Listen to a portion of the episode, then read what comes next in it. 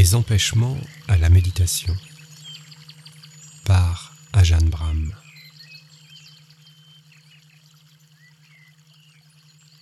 Nous passons maintenant aux trois empêchements restants.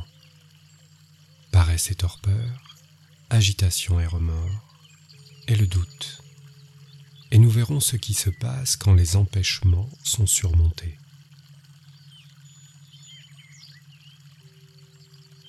Troisième empêchement, paresse et torpeur. Je n'ai pas besoin de décrire en détail ce troisième empêchement, paresse et torpeur, car je pense que vous ne le connaissez que trop bien à travers votre expérience de la méditation.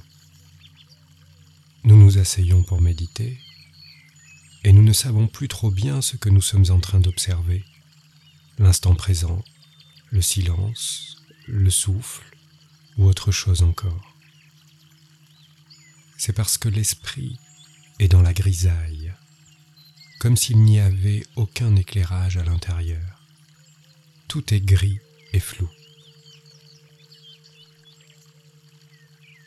La manière la plus profonde et la plus efficace de surmonter paresse et torpeur est de faire la paix avec cette grisaille en arrêtant de la combattre.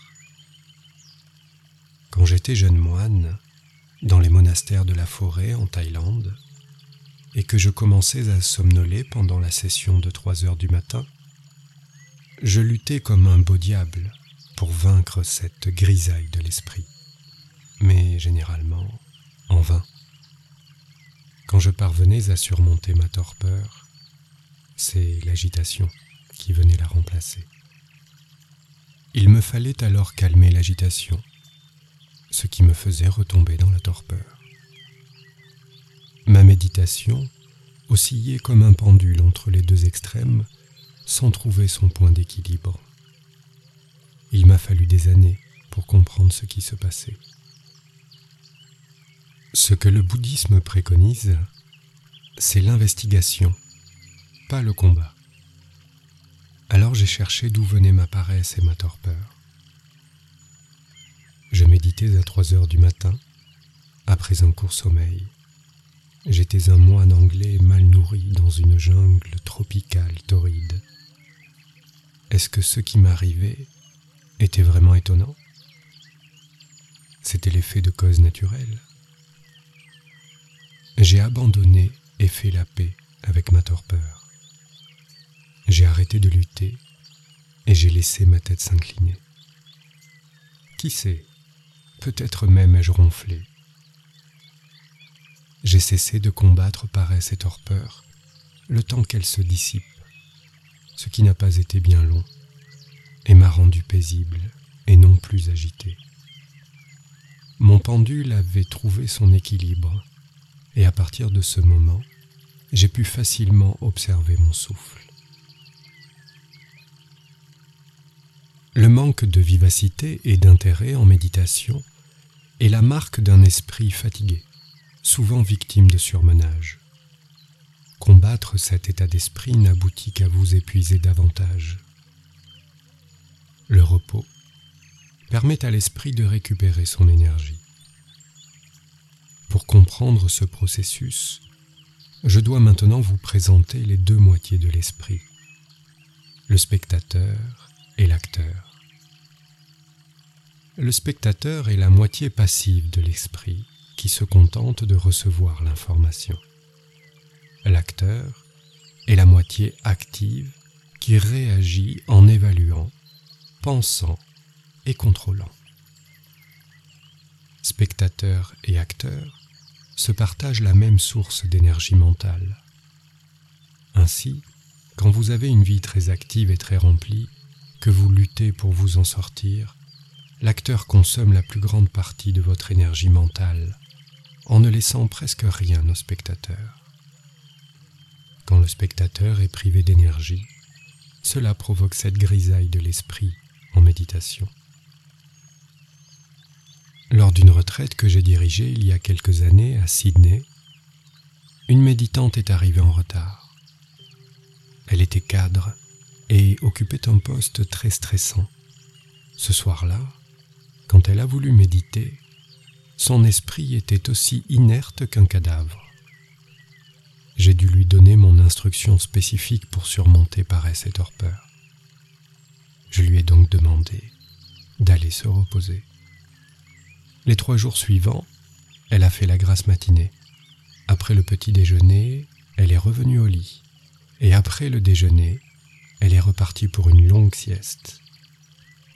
Voilà une excellente méditante. Après trois jours sans combat, où elle n'a consacré quasiment aucune énergie à l'acteur, mais l'a laissé refluer vers le spectateur, son esprit s'est éclairci. En trois autres jours seulement, en progressant de stade en stade, elle a rattrapé le reste du groupe. À la fin, elle était très avancée et fut l'une des championnes de cette retraite. La façon la plus efficace et la plus profonde de surmonter paresse et torpeur est d'arrêter de combattre son propre esprit. Arrêter d'essayer de changer les choses et laissez-les faire. Faites la paix avec paresse et torpeur et non pas la guerre. L'énergie mentale sera alors libérée pour se diriger vers le spectateur et paresse et torpeur disparaîtront naturellement. Une autre méthode pour surmonter paresse et torpeur est de valoriser davantage la vigilance. Toutes les traditions bouddhistes affirment que cette vie humaine est très précieuse d'autant plus une vie comme celle-ci où vous avez pu rencontrer les enseignements bouddhiques. Vous avez maintenant l'occasion de pratiquer. Vous n'imaginez pas combien de vies cela a pris et combien de mérites vous avez dû accumuler pour en arriver là? Vous avez investi des vies entières de bon karma pour pouvoir vous approcher d'aussi près du Dhamma. En réfléchissant de la sorte, vous serez moins enclin à la paresse et à la torpeur, et davantage à une pratique de claire vigilance. La voie de la méditation conduit parfois à un embranchement. La branche de gauche conduit à paresse et torpeur, tandis que celle de droite conduit à la claire vigilance. L'expérience vous permettra de détecter l'embranchement c'est l'endroit de la méditation où l'on peut choisir entre l'allée de la paresse et de la torpeur, ou l'autoroute de la vigilance tranquille. En partant à gauche, vous abandonnez à la fois l'acteur et le spectateur, tandis qu'à droite, vous abandonnez l'acteur, mais gardez le spectateur. En valorisant la vigilance, vous choisirez automatiquement la bonne voie, celle de la claire vigilance. Paresse et torpeur résultent parfois du deuxième empêchement, la malveillance. Australie, quand je visitais les prisons pour y enseigner la méditation, j'entendais souvent le proverbe suivant qui accourt dans le milieu carcéral. Une heure de sommeil en plus, c'est une heure de détention en moins.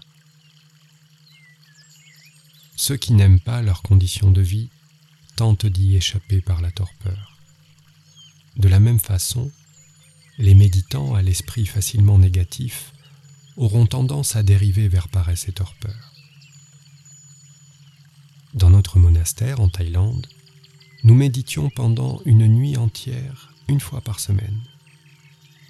Pendant ces sessions nocturnes, j'étais assailli par la paresse et la torpeur une ou deux heures après minuit. C'était ma première année en tant que moine, et je pensais alors que moins de douze mois plus tôt, je passais toute la nuit à faire la fête, aller au concert de rock ou en boîte de nuit. Et je me suis souvenu que je n'ai jamais ressenti ni paresse ni torpeur quand j'écoutais la musique des Dors à deux heures du matin. Pourquoi cela?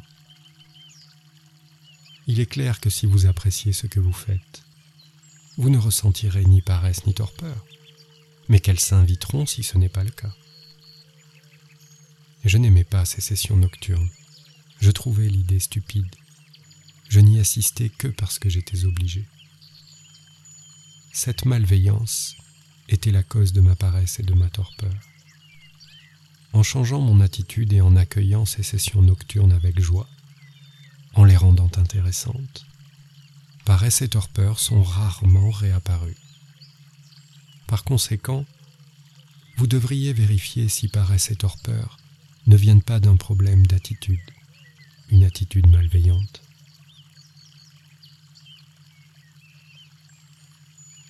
Quand j'étais bouddhiste laïque, j'ai suivi une fois une retraite zen dans le nord de l'Angleterre.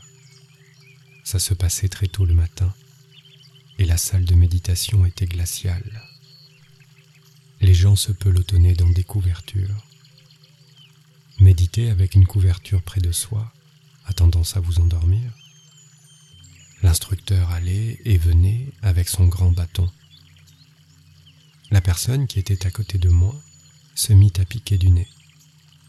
Paf Elle reçut un coup de bâton. La paresse et la torpeur de tous les méditants disparurent aussitôt. L'exemple avait suffi. Le problème fut que la crainte qui m'avait tenu éveillé ne me quitta pas, empêchant tout progrès. L'expérience montre que l'on ne peut générer des états stables de paix et de libération à partir de méthodes malsaines telles que la crainte ou la violence. Dans l'ancienne tradition thaïlandaise des moines de la forêt, les moines s'habituaient à méditer dans des endroits dangereux, sur des plateformes en haut des arbres, sur les rebords de falaises ou dans des jungles pleines de tigres. Ceux qui ont survécu affirment avoir bien médité. Quant aux autres, on ne connaît pas leur avis.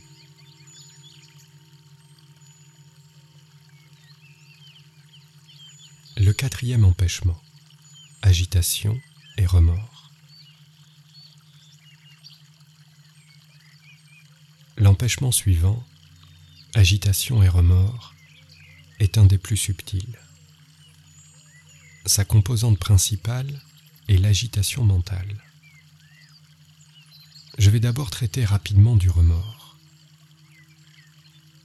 Le remords résulte d'actions ou de paroles blessantes en d'autres mots, c'est le résultat d'une mauvaise conduite. Si du remords apparaît en méditation, il ne faut pas s'attarder dessus, mais se pardonner à soi-même. Tout le monde fait des erreurs. Le sage n'est pas celui qui ne fait jamais d'erreur, mais celui qui sait en tirer des leçons et qui peut se pardonner à lui-même. Certaines personnes ont tellement de remords qu'elle pense ne jamais pouvoir devenir éveillée. Une histoire bien connue que l'on trouve dans les écritures bouddhiques est celle d'Angulimala. Angulimala était un tueur en série. Il avait tué 999 personnes. Il coupait un doigt à chacune de ses victimes pour l'enfiler dans un collier qu'il portait autour du cou. Sa millième victime devait être le Bouddha, mais bien sûr, on ne peut tuer un Bouddha. C'est plutôt le Bouddha qui le tua, tua ses mauvais comportements, tua ses souillures, car Angulimala devint moine bouddhiste. Même un tueur en série comme lui a pu réaliser les dhyana et devenir pleinement éveillé. Et vous Avez-vous tué quelqu'un? Êtes-vous un tueur en série? Sans doute que non si de tels individus peuvent devenir éveillés. Vous le pouvez certainement vous aussi. Peu importe les mauvaises actions que vous avez faites ou pour lesquelles vous avez du remords. N'oubliez jamais Angulimala. Vous vous sentirez alors moins coupable. L'indulgence, l'oubli du passé, voilà ce qui permet de surmonter le remords.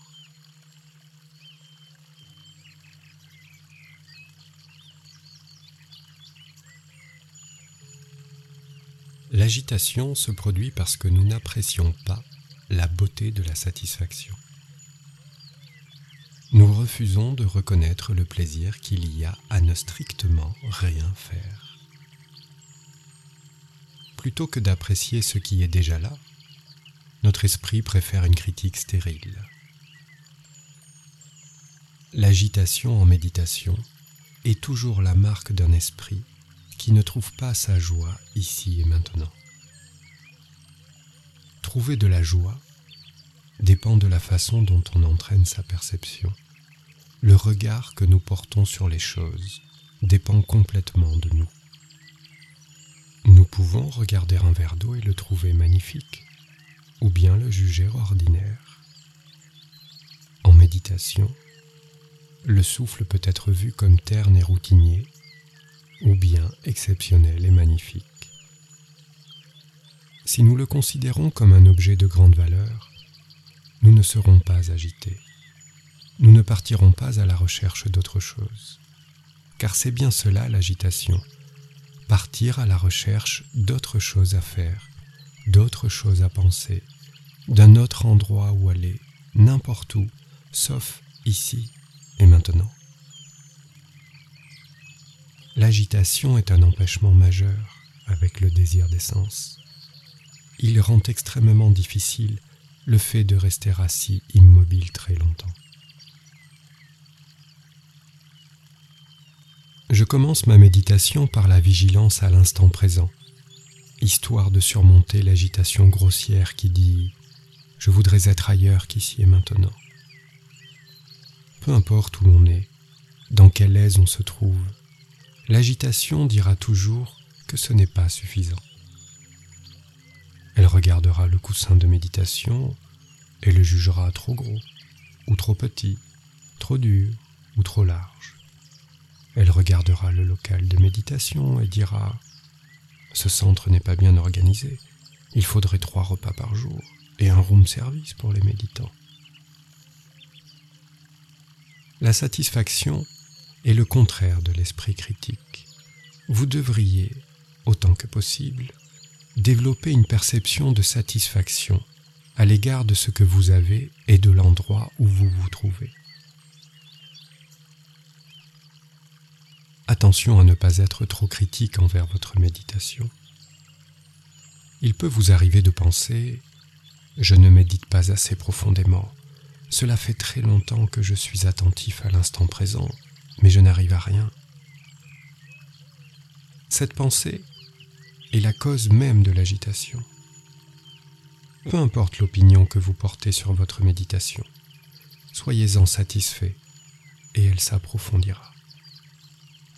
Le fait d'être insatisfait de votre progression n'aboutit qu'à la rendre pire. Apprenez donc à vous satisfaire de l'instant présent. Oubliez les jhanas. Soyez satisfait d'être ici et maintenant, à l'instant présent. Quand cette satisfaction deviendra plus profonde, elle conduira au jhana.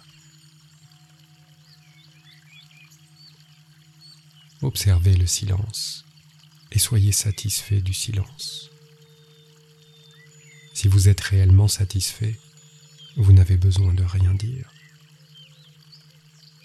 Les conversations intérieures ne consistent-elles pas à se plaindre, à essayer de changer les choses, à vouloir faire autre chose ou bien à s'évader dans le monde des idées et des pensées? La pensée en méditation dénote un manque de satisfaction. Si vous êtes vraiment satisfait, vous êtes immobile et tranquille. Veillez à approfondir votre satisfaction, car c'est l'antidote contre l'agitation. Même si vous avez une douleur quelque part dans le corps, et que vous vous sentez mal à l'aise, vous pouvez modifier votre perception pour trouver cela tout à fait fascinant et même magnifique. Voyez si vous pouvez vous satisfaire de cette douleur et tolérer son existence. Quelque temps après être devenu moine, j'ai dû affronter une grande souffrance. Au lieu de chercher le salut dans la fuite, ce qui dénote l'agitation, j'ai retourné mon esprit pour qu'il accepte complètement la souffrance et s'en satisfasse. J'ai trouvé qu'il était possible d'être satisfait même avec une grande douleur. Si vous y parvenez, le pire de la souffrance s'évanouit avec l'agitation. Il n'y a plus la volonté de s'en débarrasser. on reste complètement calme avec cette sensation. L'agitation qui accompagne la douleur est sans doute la part qui en est le pire.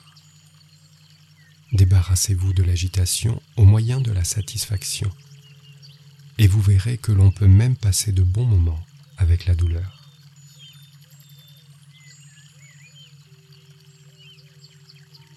Développez la satisfaction avec ce que vous avez, l'instant présent, le silence, le souffle. Où que vous soyez, développez cette satisfaction et vous verrez qu'à partir de cette satisfaction, à partir du centre même de cette satisfaction, votre méditation s'approfondira.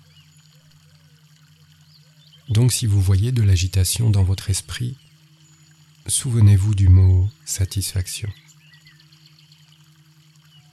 La satisfaction recherche l'équilibre et vous aide à rester calme, tandis que l'agitation vous rend toujours esclave. Il y a une comparaison bouddhique à ce propos. L'agitation est comme un maître ou une maîtresse tyrannique qui serait toujours en train de vous dire Va chercher ceci, va chercher cela, mais non, ça ne va pas, nettoie-moi ça un peu mieux, sans vous donner un instant de répit. Ce tyran est l'esprit critique qui cherche toujours les défauts. Domptez-le au moyen de la satisfaction.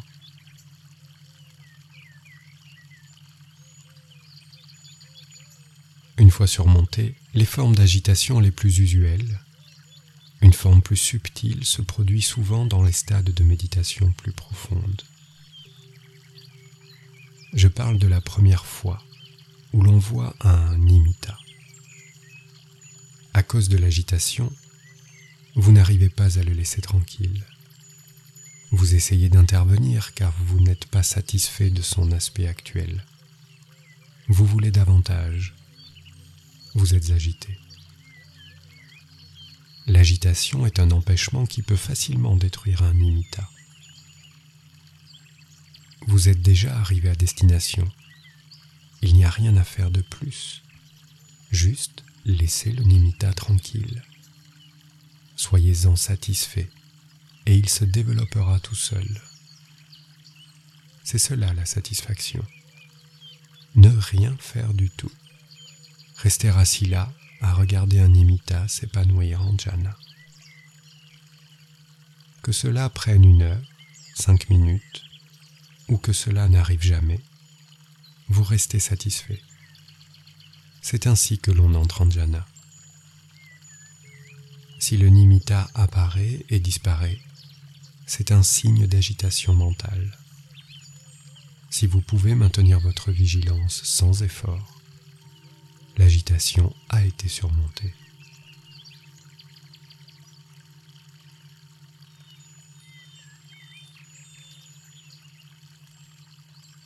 Le cinquième empêchement, le doute. le doute peut s'élever à l'égard de l'enseignement, de l'instructeur ou de soi-même. En ce qui concerne le doute à l'égard de l'enseignement, vous devriez maintenant être persuadé de l'intérêt et des bienfaits de la méditation. Vous en avez fait l'expérience à de nombreuses reprises.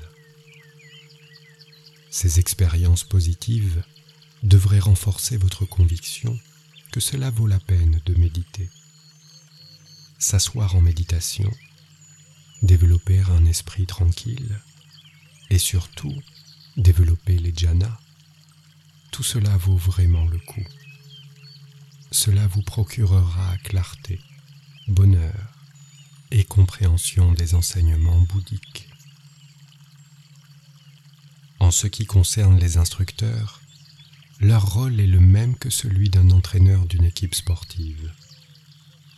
Leur tâche consiste à enseigner à partir de leur propre expérience et par-dessus tout, à motiver leurs élèves par la parole et par l'action. Mais avant de mettre votre confiance dans un instructeur, renseignez-vous sur lui. Observez son comportement. et voyez s'il est en accord avec ce qu'il prêche, s'il connaît vraiment son sujet. S'il connaît vraiment son sujet, l'instructeur sera un être moral, calme et stimulant. On ne devrait faire confiance qu'aux instructeurs qui montrent l'exemple, le bon exemple bien sûr.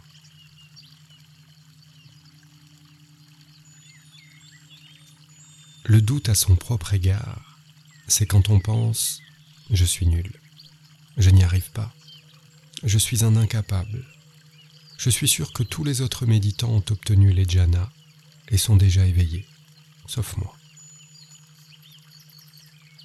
Un tel doute peut être surmonté avec l'aide d'un instructeur qui vous stimule et vous encourage. C'est son rôle de dire ⁇ Mais si, tu peux y arriver ⁇ Beaucoup d'autres y sont parvenus, alors pourquoi pas toi? Encouragez-vous vous-même. Soyez persuadé que vous pouvez réaliser tout ce que vous voulez. En réalité, si vous avez assez de confiance et de détermination, le succès n'est plus qu'une question de temps. Les seuls qui échouent sont ceux qui abandonnent.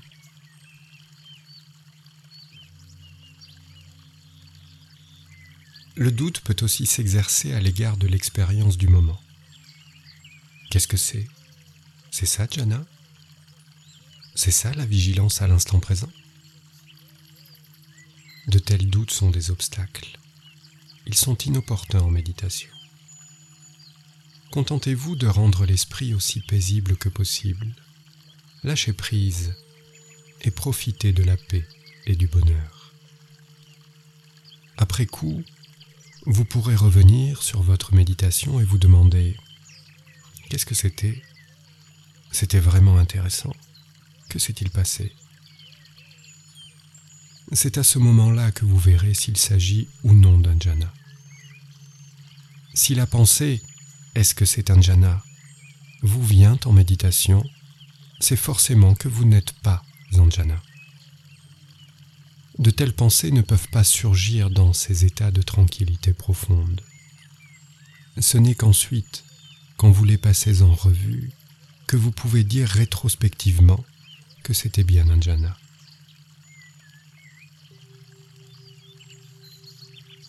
Si vous vous heurtez à des difficultés dans votre méditation, arrêtez-vous et demandez-vous de quel empêchement il s'agit. Trouvez-en la cause. Une fois la cause trouvée, souvenez-vous de la solution et appliquez-la. S'il s'agit du désir d'essence, détournez l'attention petit à petit des cinq sens pour l'appliquer au souffle ou à l'esprit. S'il s'agit de la malveillance, pratiquez un peu l'amour bienveillant. Contre la paresse et la torpeur, valorisez la vigilance. Contre l'agitation et le remords, pratiquez l'indulgence et souvenez-vous de la satisfaction. Contre le doute, ayez confiance et soyez stimulés par les enseignements. Toutes les fois où vous méditez, appliquez méthodiquement la solution. En procédant ainsi, les empêchements ne créeront pas de bannière durable. Vous pourrez les reconnaître, les surmonter et aller plus loin.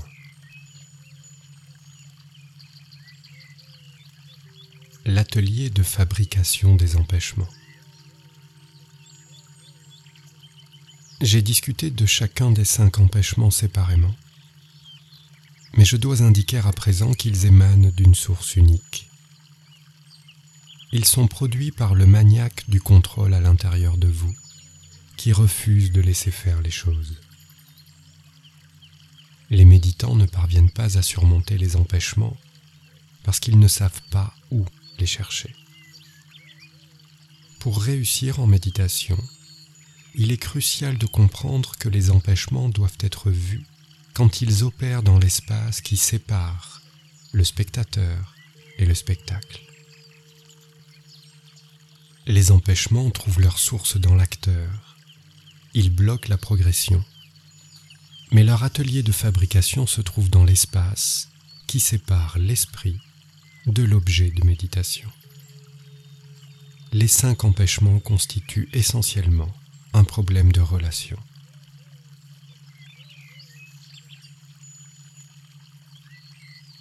Les méditants expérimentés qui observent leur souffle veillent en même temps à la façon dont ils observent leur souffle.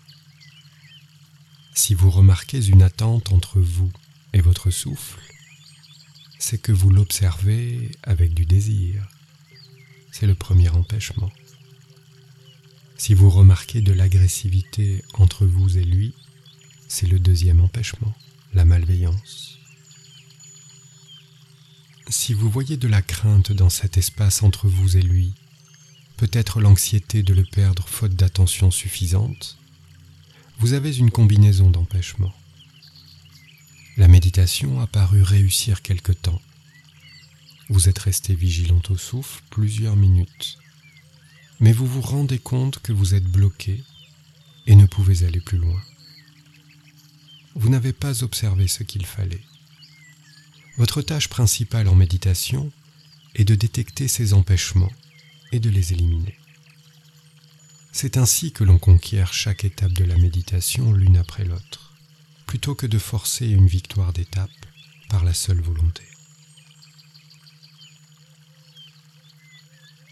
À chaque stade de la méditation, vous pouvez toujours, sans risque de vous tromper, interposer la paix ou la bienveillance entre vous et l'objet sur lequel porte votre vigilance. Quand un fantasme sexuel survient, interposez la paix dans cet espace pour que cette rêverie se dissipe faute d'être alimentée. Avec la torpeur, faites la paix et non pas la guerre. Interposez la bienveillance entre l'observateur et les souffrances du corps acceptez de conclure un cessez-le-feu entre vous et votre esprit vagabond. Arrêtez de contrôler et commencez à lâcher prise.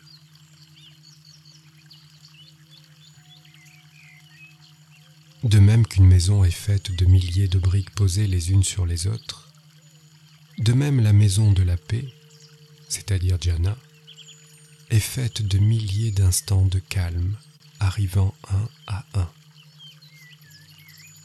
Quand, instant après instant, vous interposez calme, douceur ou bienveillance dans cet espace d'observation, les fantasmes sexuels n'ont plus cours, la douleur s'évanouit, la torpeur laisse place à la brillante clarté, l'agitation n'est plus alimentée, et le jhana finit par se produire.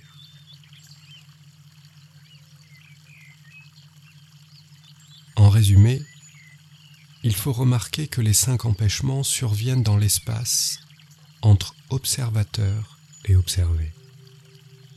Placez donc paix et amour bienveillant dans cet espace. Ne soyez pas simplement attentif, mais développez ce que j'appelle la vigilance inconditionnelle, l'attention qui ne contrôle jamais l'objet de la conscience, et même qui n'intervient jamais dans le processus d'observation. Ainsi, tous les empêchements seront sapés et disparaîtront rapidement.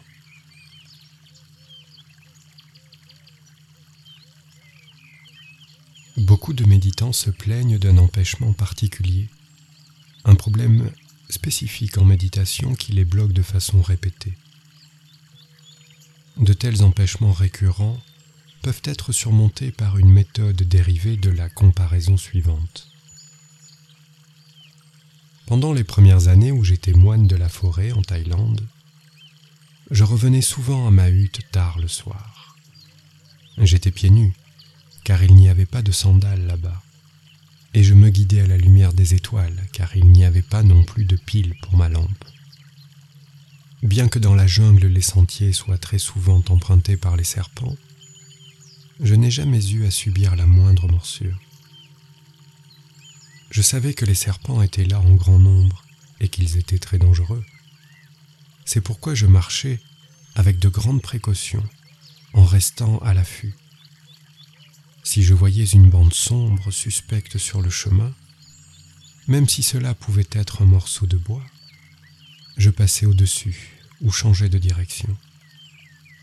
J'ai ainsi pu durablement éviter le danger. De la même façon, il y a sur le sentier de la méditation de nombreux et dangereux empêchements qui vous guettent pour se jeter sur vous et vous empêcher de progresser. Il vous suffit de vous rappeler qu'ils rôdent et sont dangereux pour rester à l'affût et ne jamais être piégé par eux.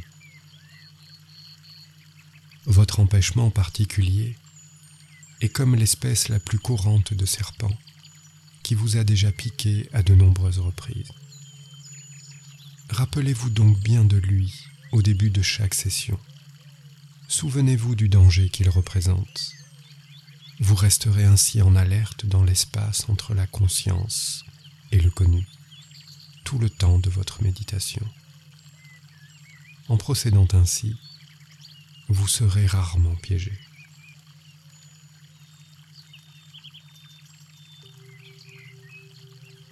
Quelques méditants affirment subir les cinq empêchements en même temps et avec une grande force, au point qu'ils croient en devenir fous. Pour aider ces méditants assaillis par des empêchements profonds et puissants, j'enseigne la stratégie de Nalagiri, qui se fonde sur un épisode bien connu de la vie du Bouddha. Ses ennemis tentèrent de tuer le Bouddha en enivrant un énorme éléphant appelé Nalagiri et en le lâchant dans la rue étroite que le Bouddha parcourait pour recueillir ses aumônes. Les passants qui virent l'éléphant chargé crièrent au Bouddha et à sa suite de moines de vite s'écarter du chemin. Tous les moines s'enfuirent, sauf le Bouddha et son fidèle assistant, Ananda. Et son fidèle assistant, Ananda, qui se posta courageusement devant son maître vénéré prêt à le protéger au prix de sa propre vie. Le Bouddha l'écarta posément et fit face seul à la bête monstrueuse qui arrivait au pas de charge. Ses pouvoirs psychiques lui auraient certainement permis de se débarrasser de l'éléphant en le prenant par la trompe et le catapultant jusqu'au-delà du Gange. Mais ce n'est pas dans les manières d'un Bouddha. Il se servit plutôt de l'amour bienveillant et du lâcher-prise. Peut-être a-t-il pensé quelque chose comme Cher Nalagiri, la porte de mon cœur t'est ouverte, quoi que tu me fasses. Tu peux m'écraser avec ta trompe ou me piétiner avec tes pattes. Je ne t'en voudrais pas. Je t'aimerai inconditionnellement. Le Bouddha a interposé doucement la paix entre lui et le dangereux éléphant. Le pouvoir irrésistible de l'authentique amour bienveillant et du lâcher-prise est tel qu'en quelques secondes la rage de l'éléphant s'apaisa et qu'il s'inclina humblement devant le compassionné qui lui caressa la trompe. Là, Nalagiri, là.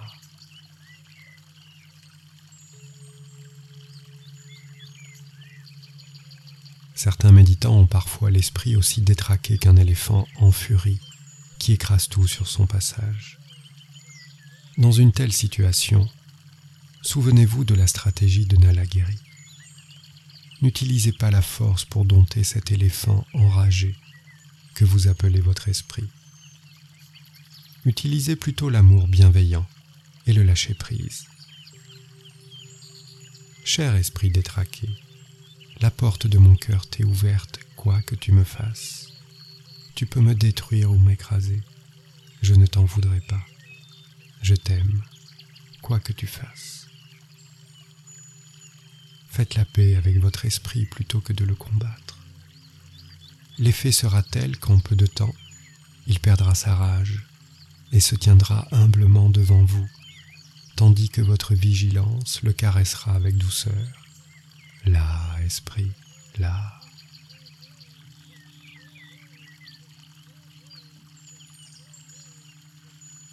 quand les empêchements sont écartés. La question se pose souvent de savoir combien de temps les empêchements sont écartés.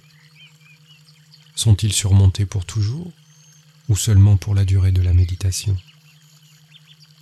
Au début, on les surmonte temporairement. Quand vous émergez d'une méditation profonde, vous remarquez que ces empêchements ont disparu assez longtemps. L'esprit est en éveil et très tranquille. Vous pouvez rester concentré longtemps sur un objet. Il n'y a aucune malveillance. On pourrait bien vous frapper que vous ne vous fâcheriez pas. Vous n'êtes pas intéressé par les plaisirs des sens comme le sexe. Tel est le résultat d'une bonne méditation. Mais après quelque temps, cela dépend de la profondeur et de la durée de la méditation, les empêchements réapparaissent. C'est comme s'ils avaient été inconscients quelque temps, mis KO sur le ring de boxe, mais ils finissent par revenir pour rejouer leur tour. Mais au moins, vous savez ce que c'est que de les avoir surmontés. Plus souvent vous reviendrez en méditation profonde, plus ils seront abattus, s'étioleront et s'affaibliront. Ensuite, c'est le travail de la vue pénétrante éveillée de surmonter une fois pour toutes ces empêchements affaiblis. C'est le sentier séculaire du bouddhisme. On abat les cinq empêchements par la pratique de la méditation pour laisser la place à la sagesse. La sagesse peut alors déceler ces empêchements rendus plus faibles et les détruire. Quand les empêchements sont complètement abandonnés, on est éveillé. Et quand on est éveillé, on n'a plus aucune difficulté à entrer en jhana, puisque les obstacles ont disparu. Ce qui s'interposait entre vous et les jhanas a été complètement éradiqué.